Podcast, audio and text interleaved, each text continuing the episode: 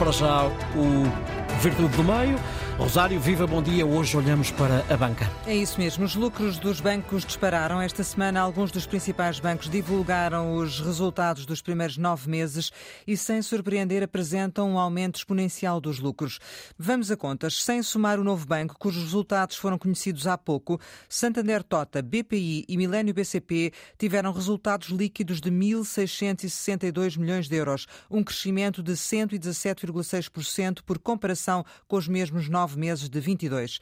A grande alavanca para este desempenho qual foi? Também não surpreende a escalada das taxas de juro que os clientes estão a pagar pelos empréstimos. Acresce o aumento das comissões, que o Banco de Portugal já disse que deviam diminuir, mas os bancos fizeram orelhas mocas.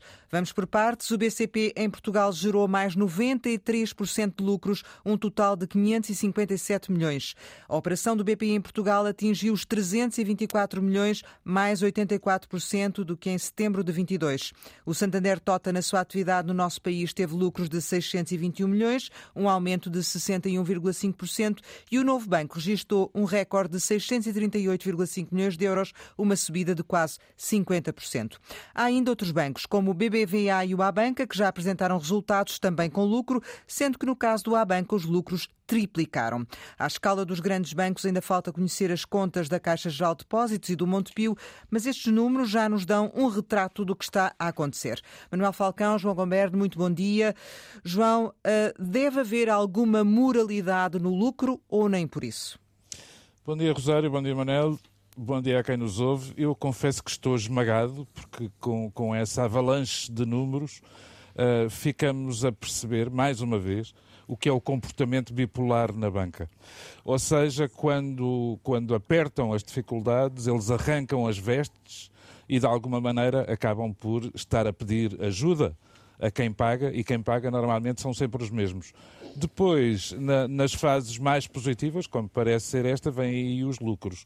Claro que devia haver limites ao, ao, ao lucro, uh, um governo que não é tido propriamente como progressista, como é o caso do governo italiano, aprovou uma lei de 40% de taxação sobre os lucros extraordinários dos bancos.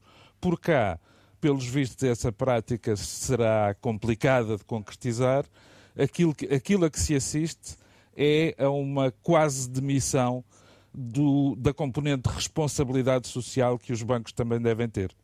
Uh, Manuel Falcão, partilha desta opinião, deve haver limites? Há alguma moralidade no lucro? Ora, bom dia, Rosário, bom dia, João.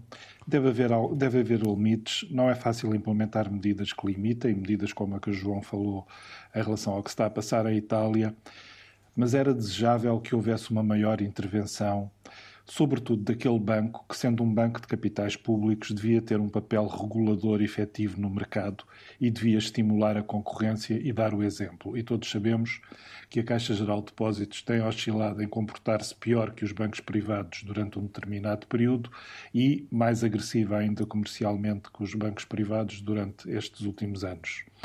E isto é uma das coisas que altera completamente o comportamento e o panorama uh, da banca. Eu acredito que é fundamental que haja um papel maior do regulador e que haja também um papel maior do controle da concorrência entre bancos. Não há de ser por acaso que quase não existe concorrência em matéria de juros.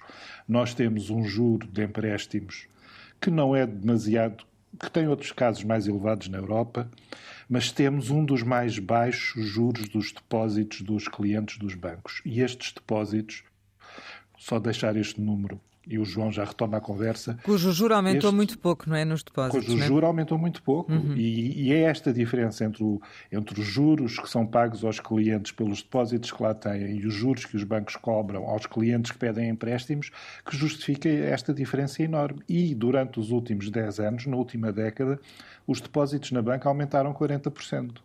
Uh, João, acresce esta circunstância a questão, a questão, ainda das comissões. Recentemente, a DECO veio chamar a atenção para este facto. Em 2022, os cinco maiores bancos cobraram, em média, 216 euros por cidadão em comissões bancárias, mas para além do aumento das comissões, é a isenção de alguns serviços que deixa de existir, ou seja, a cobrança de mais comissões. Uh, também aqui faria sentido uma intervenção uh, maior do regulador?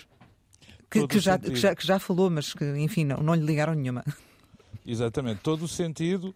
Uh, Parece-me que o, o segredo uh, do êxito do lucro da banca é, é fácil de perceber. O aumento das taxas de juros, o que corresponde a juros de empréstimo altos e os juros dos depósitos baixos, como já disse o Manuel e bem.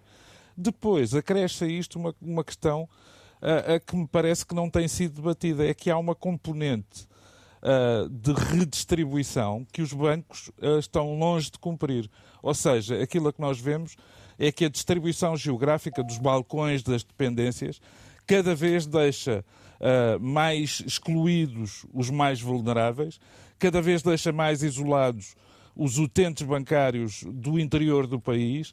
Isto traduz-se em menos 54 balcões postos de atendimento uh, no, nos últimos meses. Desapareceram, pura e simplesmente. O que significa Depois, também uma redução de custos. Significa uma redução de custos, claro, mas, mas uh, depois a exibição destes lucros, uh, enfim, não me ocorre outra palavra, despodurados, vem um bocadinho ao arrepio. Queria, queria só rematar com isto.